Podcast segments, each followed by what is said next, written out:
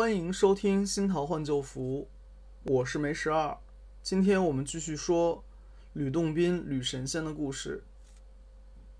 然后前面讲的这些故事呢，都是比还是相对比较斯文的，除了那个商人的故事，就上来跟看门的打一架。然后下面讲的这个故事呢，就还是吕洞宾的，但听上去就比较比较比较破皮了。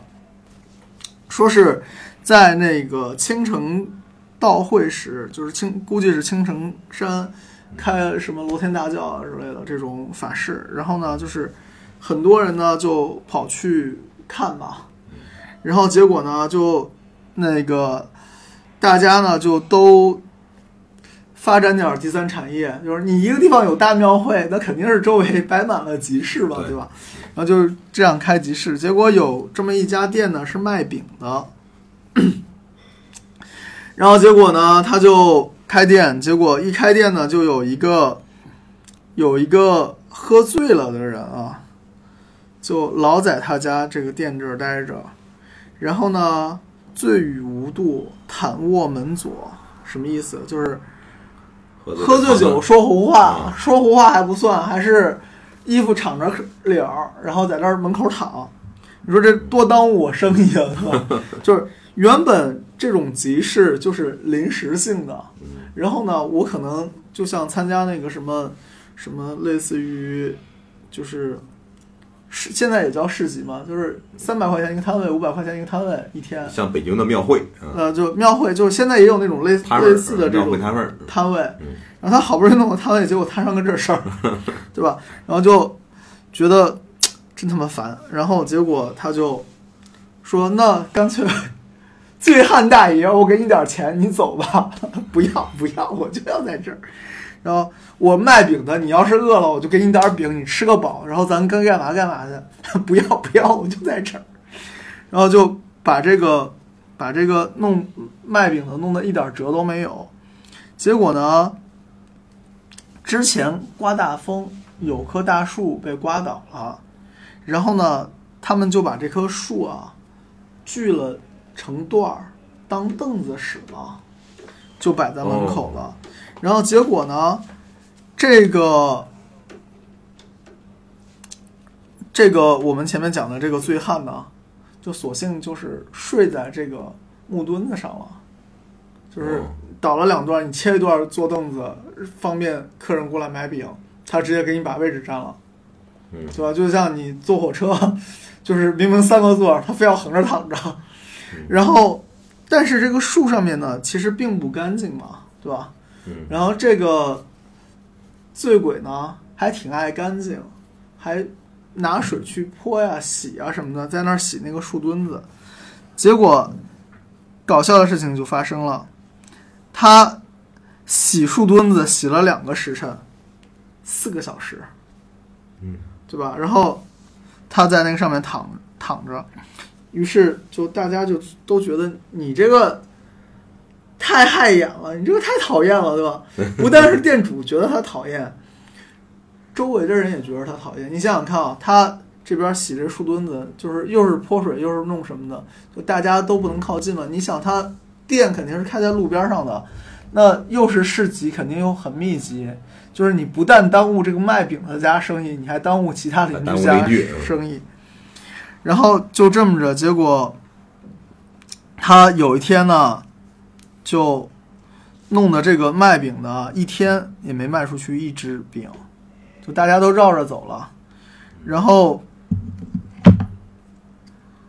他最后过了大概一两天吧，终于他舍得走了。嗯，然后哎呀，这个卖饼的就谢天谢地啊。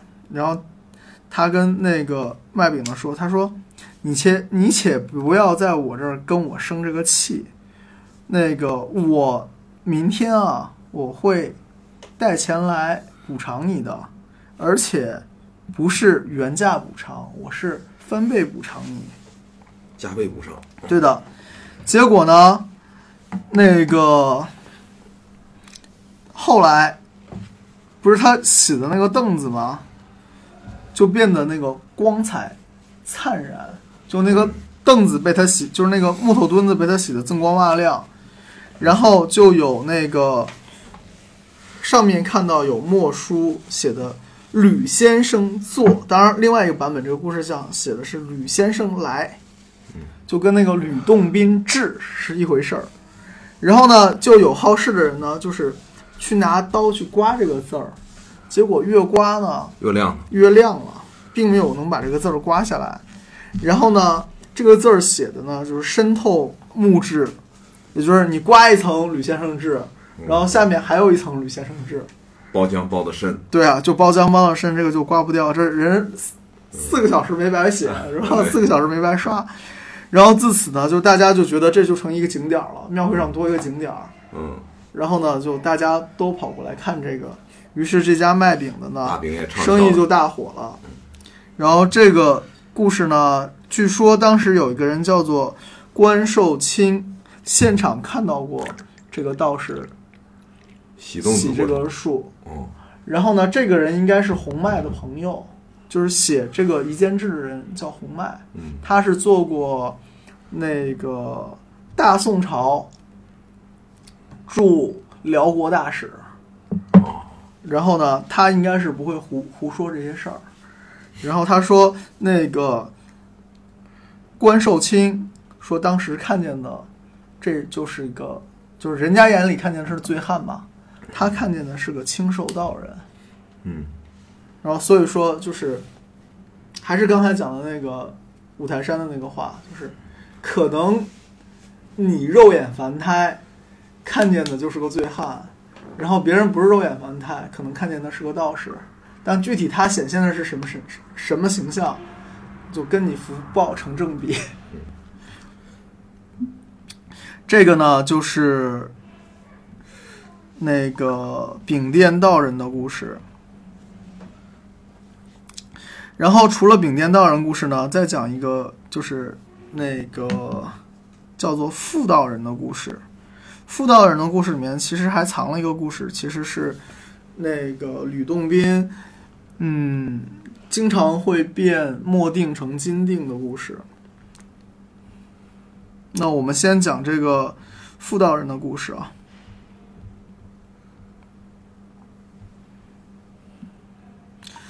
就是说，在江陵呢，有一家人姓傅，然后呢，家里面也穷，靠什么为业呢？靠卖纸为业，就是个纸商。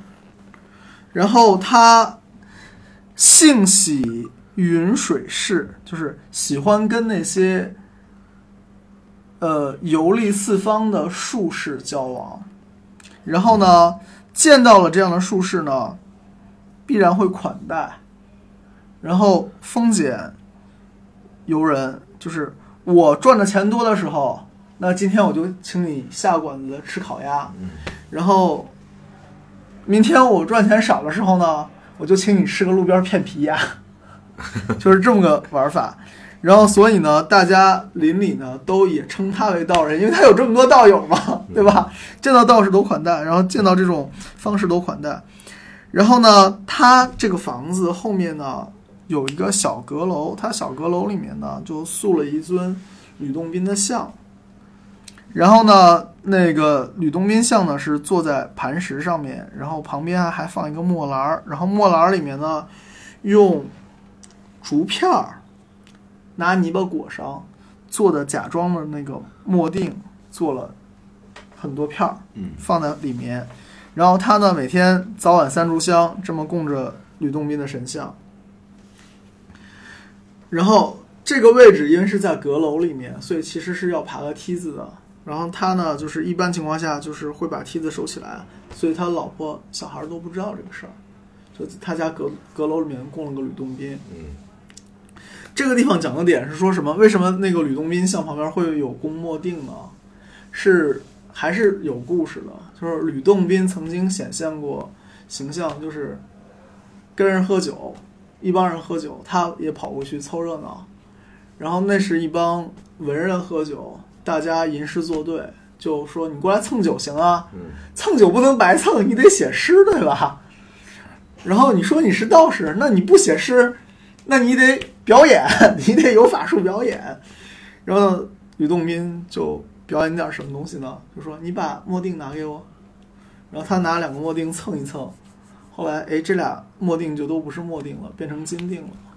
就他有表演过这个，所以宋朝人时候求财，不光是能拜关公，能拜赵元帅，还拜那个吕祖，还拜吕洞宾。就因为吕洞宾能点石成金嘛，他等于是把墨定变成钱，所以那个时候供吕祖旁边摆墨定，就是这意思，就是吕祖啊，你什么时候帮我把这墨定变成金金的定饼了？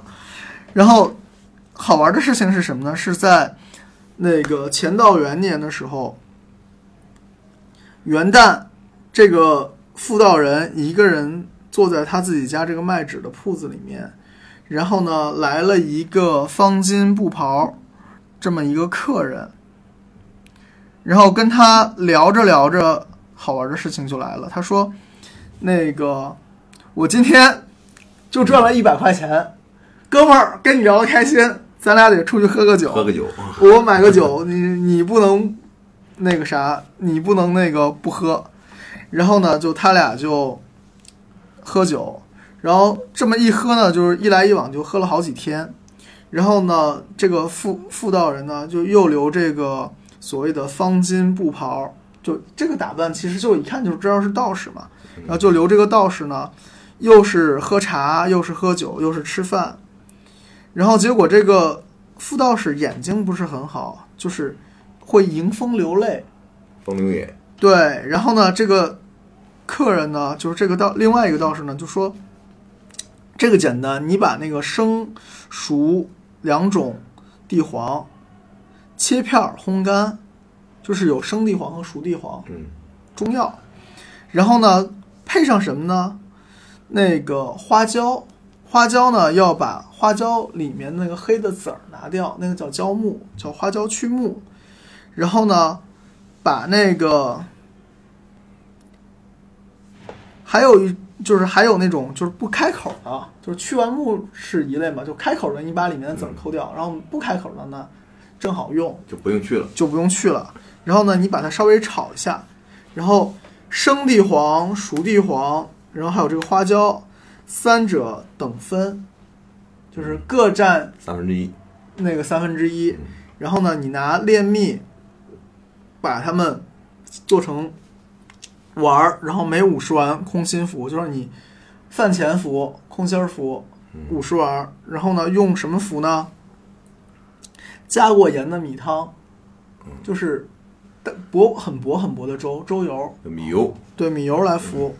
然后呢，这个妇道人就按照这个方法去治病，结果不到一个月，哎，眼睛不但好了，晚上还能看见见东西，还不夜盲了，你知道吧？然后结果呢，就这么往来，大概两个人处了处，处了半年，哎呀，这日子挺长。日子挺长。嗯就我相信，不光是他请那个道士喝酒，那个道士也请他喝酒。有来有往。对，有来有往，就像咱俩一样有来有往。然后呢，三两天，嗯，就是那个道人说，他说我要去襄阳，就是大概三两天之后我要去襄阳，你要不要跟我一起去？然后那个妇道人说。这个我肯定去不了啊！我我这儿开着店，老婆孩子要养，我怎么能去呢？我也想去，我不是不想去，对吧？有个摊儿呢。对啊，但我是有个摊儿，不能跟着我走。然后呢，那个客人就笑说：“那我知道你肯定是不肯去的，那我教你个法儿，就是你拿笔啊写上‘立誓和合’这四个字，然后贴在你的店铺里面，获悉百倍。就是说，你贴上这么一张纸，是能帮你多赚钱。多赚钱。嗯，注意啊，同学们，我讲这个故事不是白讲的，咱们是个玄学频道，你们听懂什么意思了吗？历史和合，就是利是和和，利是顺利的利，市是城市的市。我已经看见《云龙去记》了，那个市呃不是城市，而是城市的市，就是集市的市。利是和和呢是和和二仙的和和和，一个和睦的和加个口，然后另外呢是人一口那个和，利是和和四个字。我建议你最好是红纸，然后呢竖着上面毛笔字黑颜色。墨汁写“历史和合”这个四个字，然后贴哪里呢？贴哪里都行。你如果是自己的商铺，那你就贴在你的那个收银台那边；如果你是自己家房子的话，贴门附近可以贴在那个你的门楣上面。一般是这么个玩法。当然，你贴门侧面或者你贴屋子里面也不是不可以。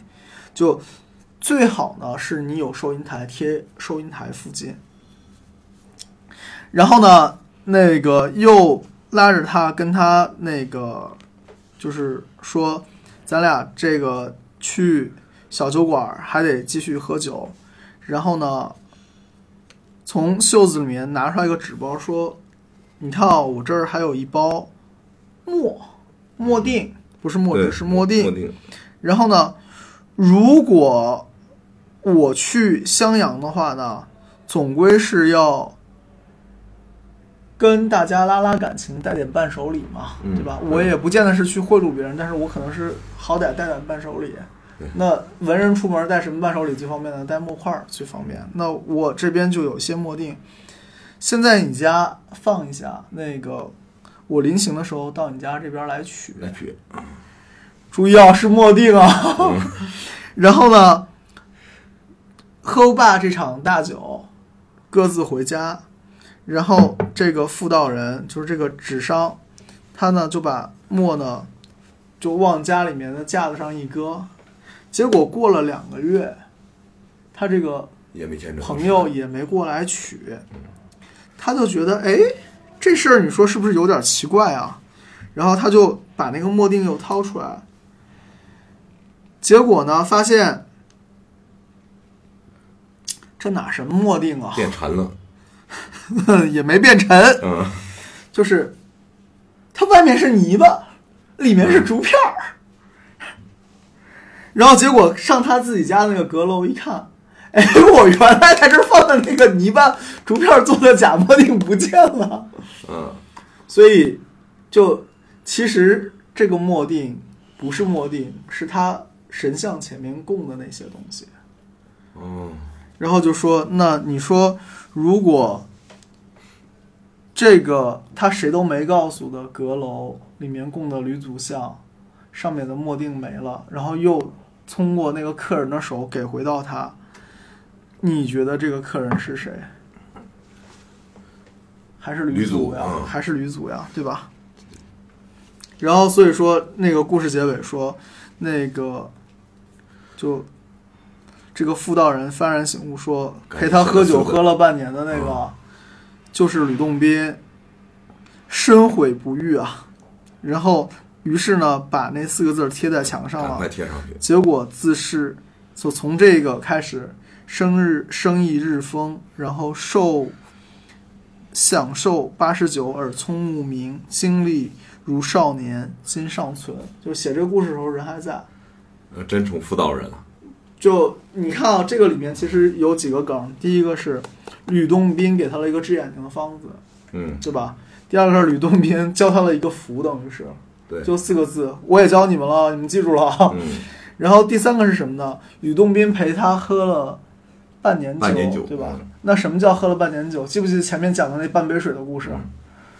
就他等于是一瓶酒嘛，拿过来我敬你嘛，我跟你倒一杯，我倒一杯。那他其实是跟吕洞宾喝同一壶酒，所以最后他能长寿。他能长寿就在这个地方，是不是挺好玩的？嗯，是。然后那个接着讲，还有两个故事，还有两个故事呢，一个是叫做。杨大明，这个故事其实有两个版本了，讲的是一个一个姓杨名大明的人，他是一个很孝顺的、很孝顺的儒生。他发生了点什么事情呢？他家里面父亲吧，应该是父亲过世，然后父亲过世造成的结果是。古人规矩是要为父亲守孝的，守三年孝。嗯，然后结果他守孝，守孝过程中，那他也得吃喝呀，对吧？对，家里也不富裕，那怎么办呢？文人嘛，开私塾，就我教小朋友识字，念三字经，啊，就这么开了个私塾。结果有一天呢，一个道人来访，这个人道人来访，那你就来访呗。然后结果呢，他是在哪天来的呢？他是在七月七来的，就是七夕节早晨。然后这个道人一看，说：“哎，你这儿教小孩儿读书，那我跟你讲啊，你八月份啊有个大灾，我给你一个药，你把我这个药给吃了就可以免灾。”然后呢，道人就从腰上掏出来一个葫芦，从葫芦里面取出来一个药丸给这个杨大明，他说：“你把这个药啊就着水吃了。”然后杨大明就说：“哎，这仙长，那感谢你给我拿这个东西来。”然后他就吃了。然后结果呢，道人说：“那我给你，我也不白给，我对你有求。然后我求你办事儿，你答应不答应我？然后那正常人肯定是问你求我办啥事儿，我再考虑答应不答应你，对吧？”然后那个道人就指着指说：“你看啊，你屋子里面挂了件衣服，你就把那个衣服给我。宋朝的时候，衣服其实还是贵东西。”嗯，然后尤其是道袍呀之类的。结果他指的那件衣服其实是一个道袍。宋朝人也好，明朝人其实有个习惯，就是道袍当自个儿的常服来穿。就不管你是什么阶层，都会都会拿道袍当那个就礼服吧，外套来穿。然后他就管人要这个外套。结果杨大明想了想，就家里其实没什么太有钱的东西，也就这个还值点钱。那你要吧，那行吧，那我就给你吧。然后呢，他就看那个道人开始往刚才塞过药丸的那个葫芦里面塞这件衣服，塞着衣服，然后一会儿就把这个衣服给塞进去了。然后那个葫芦口呢，也就是一个手指头的粗细。杨大明心想，这个道人这是当着我面变戏法给我看啊。然后那个道人就说：“你以为我真的是想想要你衣服？我只是试探你一下。不过就是你真给我了，还是很值得赞叹的。”然后说着呢，他又从那个葫芦里面把那件衣服给取出来了。然后呢，他又管那个杨大明要了碗水，然后拿了一小撮药丸、药粉，就开始当着他的面搓。然后搓着搓着呢，就把这个药粉搓成了一个小药丸儿。然后他把小药丸儿呢，他说：“那个我这个小药丸儿啊，是给你吃，那个你把这个小丸丸儿也吃了。”然后杨大明就有点儿发怵了，说犹豫，就你上来给我药丸儿，我就把你当神仙了，对吧？对对对我就已经吃了，嗯然后结果你在我面前又演个戏法，我就有点怂。然后你现在又给我一个药丸儿，我就觉得你有点不靠谱了。然后所以他说那个我又没病，你干嘛给我吃药丸儿啊？那那道人就说那行吧，那我自己吃，喷儿一丢就丢嘴里，然后药丸药丸就他自个儿给吃了。那那个道人就缓缓说：“说我在你这儿呢，待的时间长了以后，生活上还是要有些花销的。那我就是你在这儿，毕竟是就开个私塾嘛，你赚不了什么钱，那你有花销，那我得还是得给你点钱。然后接着这个道人就跟小孩说：‘你们出去出门给我弄块泥巴。’然后小孩就出门去给他弄了块泥巴，然后给他弄了块拳头大小的泥巴，然后这个道人呢拿在手上就慢慢的吹了几口气，然后就问杨大明说：“你觉得我手上拿的是什么？” 就杨大明明显有点不想跟他玩了，你知道吗？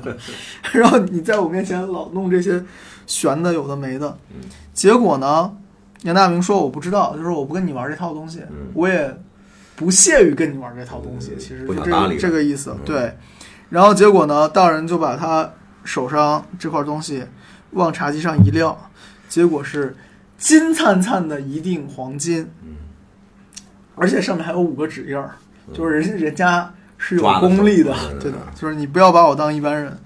然后道人说：“你把这个收起来，早晚生活上用得着。”结果当时就是杨大明的母亲还健在，所以我说是杨大明的父亲，他应该是守父丧。嗯然后呢，他就心想，这道人不简单，他应该是个方外高人。但是呢，杨大明怀疑道人呢是用这种方式来试探他，所以他也没有接受。然后道人就有点恼，然后把这个黄金就往地上一扔，结果扔完了，用脚还踩了一脚，这个黄金就又变回了石头。注意啊，从泥巴变成黄金，又变成石头。然后道人就拱手告辞了。本来呢，杨大明还想留他喝酒，然后道人就说：“那个我得走了，就拒绝了。然后杨大明指着房间墙上说：“您看这些诗词都是我朋友过来拜访我时候写的，你看您能不能也给我留个字儿，留首诗？”所以你说杨大明有没有心眼儿？其实还是蛮有心眼儿的。嗯然后呢，道人呢就说：“那你要想让我留首诗，行啊，那我给你写首诗。”然后就写了首诗，然后他随手拿了个秃笔蘸了蘸那个刚才那碗搓，就是他搓第二个药丸用的那个水，然后呢就在墙上写。写完了之后呢，道人下山，杨大明送行。他回来的时候看见墙上那个字迹变成淡淡的紫色，字儿就浮现出来了，是。杨君真却是孝行动穷壤，就这个杨大明啊，杨军，嗯真的是一个大丈夫、靠谱人。然后呢，孝行感天动地，皇上怜其间，七夕遣回往。皇上呢是玉皇大帝，嗯这个明显不是宋朝皇上了，就是皇皇上怜他这个艰辛。然后七夕这天呢，遣回往，注意啊，又两个口了，嗯对吧？这个回你就当吕好了，其实就是皇上遣吕洞宾来。然后呢，那个郡巡乐完时，以子为馈享，就是我这边碾块石头呢，给你变成金子，我留给你，让你生活无忧。可是呢，子既不我受，武亦不强辱，不辱强，就是你不接受，我那我也不强求，对吧？就是那个你不情不愿的，这不是买卖。然后那个风哀难少留，愿子志勿爽，就是这些事情，晨间的这些事情啊，都会很快过去。但是我希望你的志向呢，初心不改。会当守暑记，青云看反掌。这两句，老实说，我真不知道该怎么解释。反正就是，可能是说，你既然生了疑心吧，嗯，你手鼠两端嘛，你前面跟后面其实你表现是不一样的。嗯然后呢，那就这事儿只能分篇儿来看了。结果后来这个淡紫色的字呢，渐渐就变成了红色，然后就像这些字是拿红土写上去的一样。然后后来第二天，那个杨大明就问附近的村民，因为到过他家，总归要进过村儿嘛，对吧？对然后进过村儿，肯定不止他见过，还有其他人应该也见过这个人。然后结果大家呢都说没见到过，然后后来呢就觉得这个事儿挺诡异的，就报给县里面了。县里面的这个官员呢又报到郡里面，郡里面的官员又把这个事儿报到朝廷上面，然后就皇帝就觉得那神仙都过来表彰这个杨大明的孝行，所以呢皇皇帝就说那行了，我赏你一匹布吧，就给了他点赏赐。因为我估计为什么赏布呢？是因为神仙管他要过衣服，要过衣服，嗯所以赏了他的布。然后这个故事呢是五年以后，讲述者是陈世才到福州来那个南康做县尉，就做县警察局局长。嗯然后呢，他亲自见过杨大明，所以把这个事情就说得很清楚。然后呢，陈世才还专门跑去那个杨大明给他爸守墓盖的那个小屋，就是当时写这个字儿的地方。然后这个屋子已经坍塌了，杨大明的那个朋友留的诗迹呢，都已经斑驳，看不清楚了。但是只有这个道人写的诗呢，就跟新写的一样。然后这个诗里面还是那个句话，就是“遣回往”，这个“回”两个口，可能指的就是吕洞宾。然后后来杨大明守孝守满三年之后，他母亲又过世了。然后原文记载这个故事呢，宋本其实还有一些残缺，应该还有一些内容，但是我们没有看到。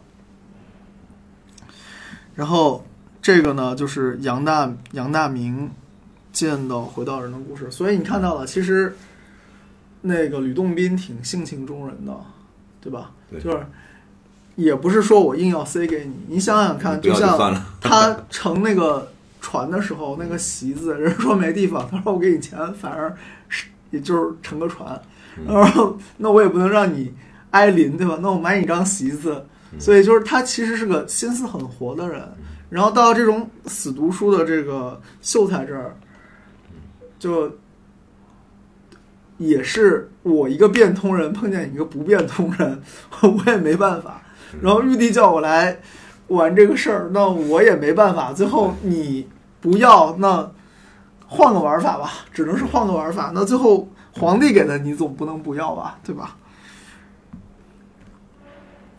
然后那个再讲下一个故事啊，这是我们今天第七个故事。前面我们提到过娼妓，对吧？嗯，然后那个通下水道的。清代清代的那个叫叫什么来着？就就清代那个古相叫戴戴什么？我看一下啊，忘记了。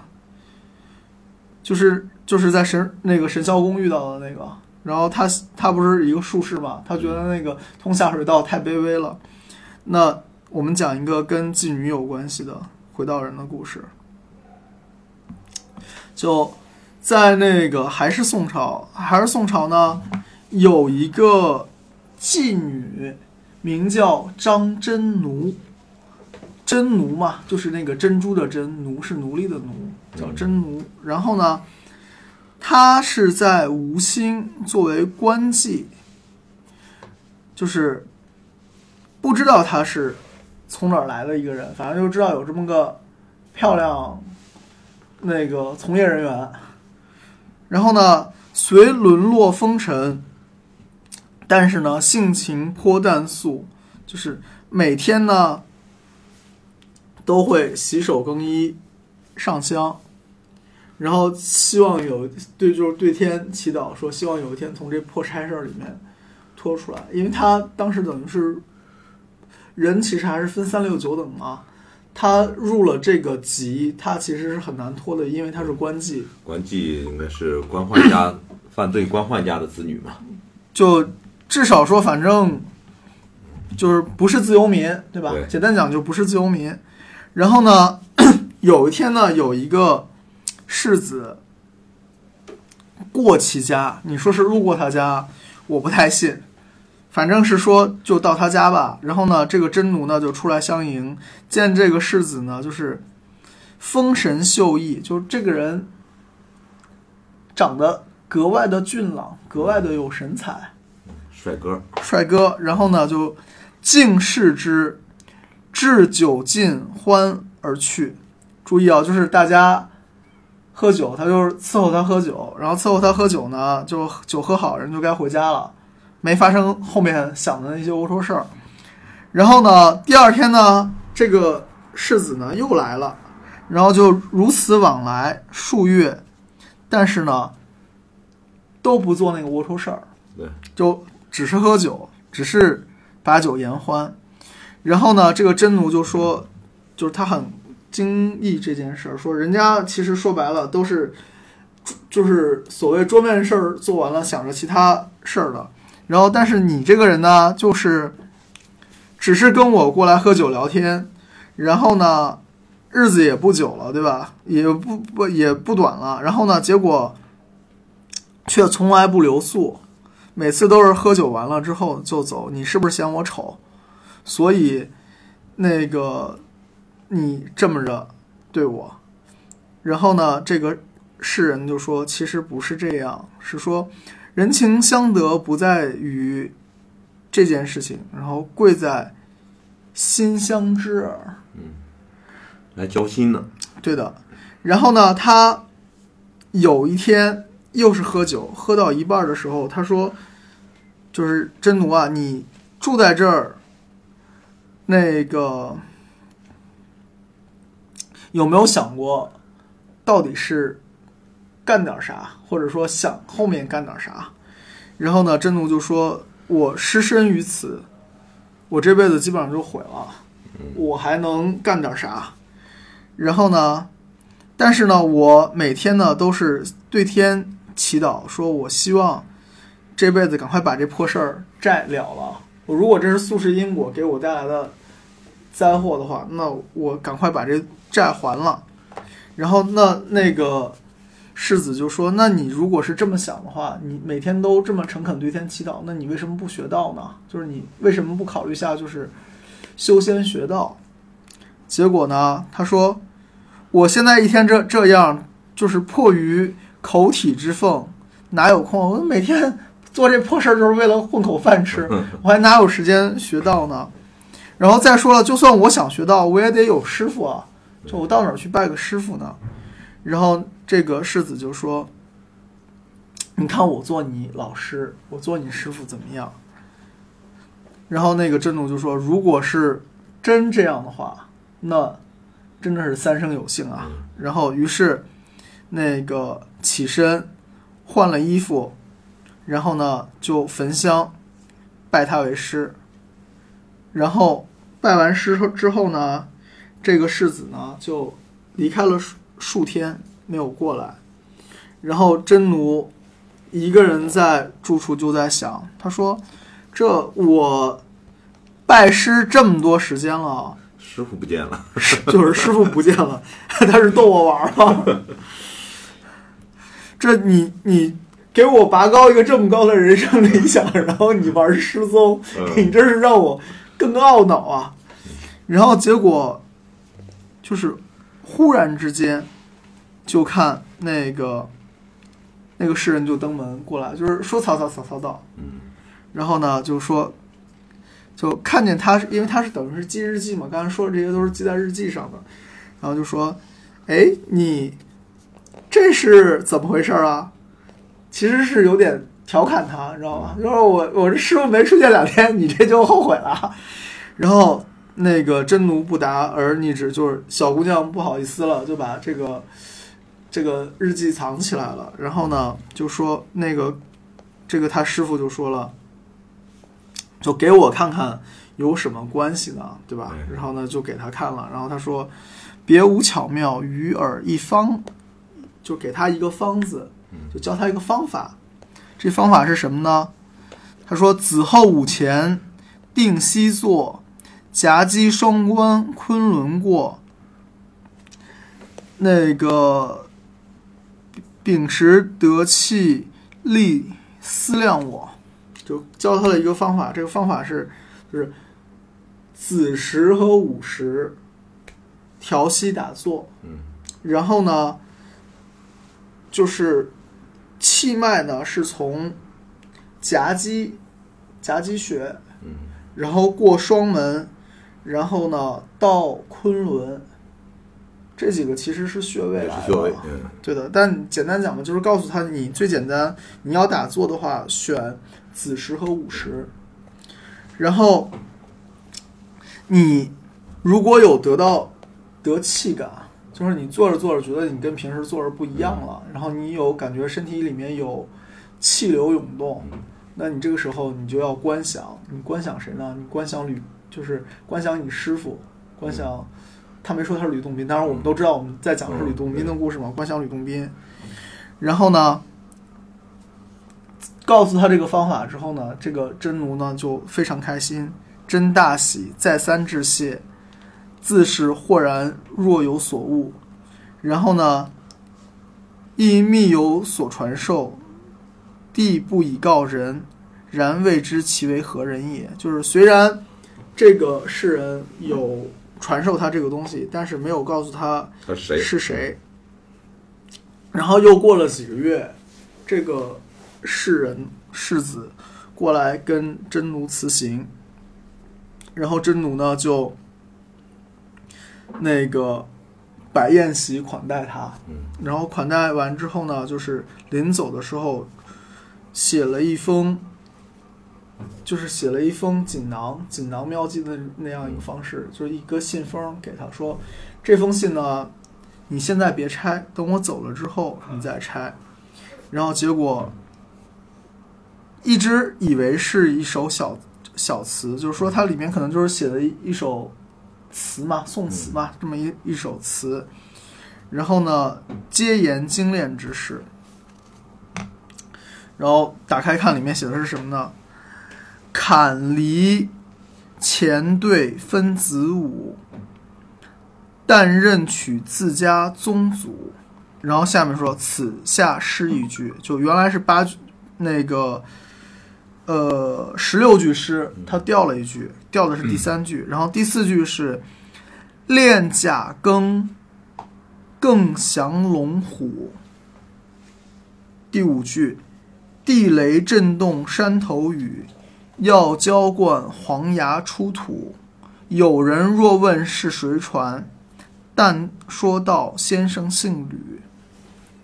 就这么一首诗，一首词，那其实就说明他其实拜了一个师傅，他这个师傅就是就是嗯吕洞宾。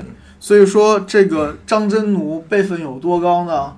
跟王重阳、跟张伯端同师傅，跟然后而且而且也是学的是那个所谓的吕洞宾传下来的那个丹道中吕丹道，然后他这个诗里面那个坎离前队是卦，坎离前队分子午，包括后面那个练甲庚、更降龙虎，这个都是丹道里面的话。然后由此可知，这个吕先生就是吕洞宾。然后呢，后来，后来这个张真奴是怎么了呢？他从此逐斋戒谢宾客，嗯就彻底好好在家练功打坐，不干这个行当了。嗯然后呢，把他师傅的像画出来，供起来，供起来，嗯然后呢，好好的去修道了。然后后来说，等他晚年的时候，师姐升仙而去，就是埋棺材了。后来棺材里面就又只剩一只鞋了。然后升升天了，对，升天了。这个呢，就是你可以看出来，其实就像前面他扮那个乞丐道人一样，他其实并不歧视那个昌门女子的，所以路子还是比较宽的。而且你看他前面就是贩夫走卒，他也度化，然后那个书生他也度化，然后士农工商他都接触。然后所，但是每个人成就不一样，有的人可能就是到他这儿来多得点钱，嗯有的人可能是到他这儿来多得点命，嗯。对吧？有的人是到这儿来就得一匹布，所以说那个得什么还是看自己境界吧，然后不见得是跟身份有关系。这个就是神仙面前人人平等，人人在神仙面前可能得到的结果不一样。对啊，然后我会攒这些故事出来呢，是因为我前面跟文英回陕西，就是跟那个梅嫂回陕西，然后呢，我们有去过那个金台观，金台观那边有写了四首道情，是张三丰写的，然后群里小伙伴米娅就问我那个是什么意思，然后当时我给他大概解释了一下，就它里面有几句是。仿道需要仿先天，嗯先天是神仙亲口传神仙，神仙只在花里面。嗯那什么叫仿道仿先天？什么叫做神仙亲口传神仙？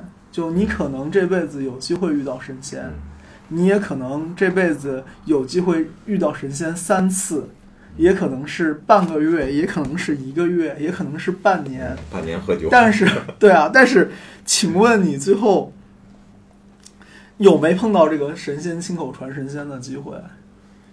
在个人。嗯，对，然后呢，最后一句“神仙只在花里面”，其实你要看那个张三丰的那个《道情》这几首词的话，你会发现他会讲到什么，就是这些，就是所谓圣人们也好，仙人们也好，其实是不太忌讳，就是跟什么人交往的。嗯然后，所以说不见得是按貌来取人。对，然后就反正讲这些比较好玩的吕洞宾的故事吧。然后这个里面前面提到的那个吕洞宾教的最简单的符就四个字儿，你们如果记得，你们自个儿去处理，对吧？这是今天的第一个彩蛋，也是福利，对啊。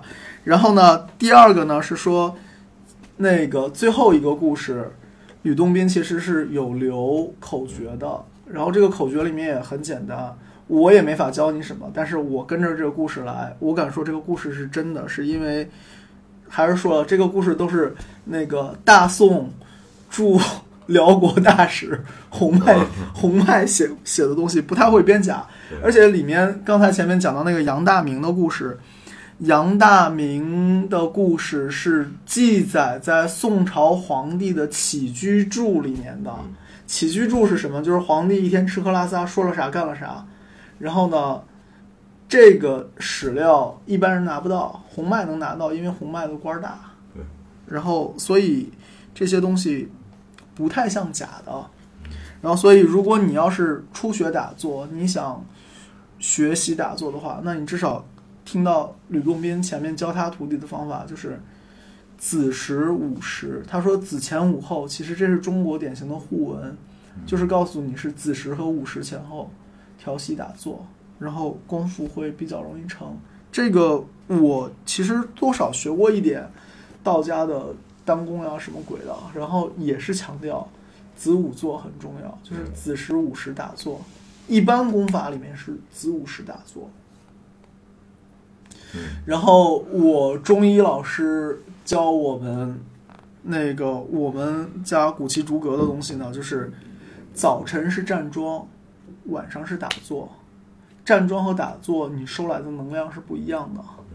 然后早晨因为是生发嘛，所以你不要去静坐，把这个东西用炼化的方式来吸收这些能量，反而是你用站桩的方式，然后呢，你是能收集这个所谓就是情气世间的这些看不见的能量的。然后你等晚上你再打坐，然后呢，你是可以把这些能量转化成你自己的能量的。所以是有这么个玩法在里面。好了，以上是那个我们今天的全部故事呃预知后事如何且听下回分解。欢迎继续关注新桃换旧符。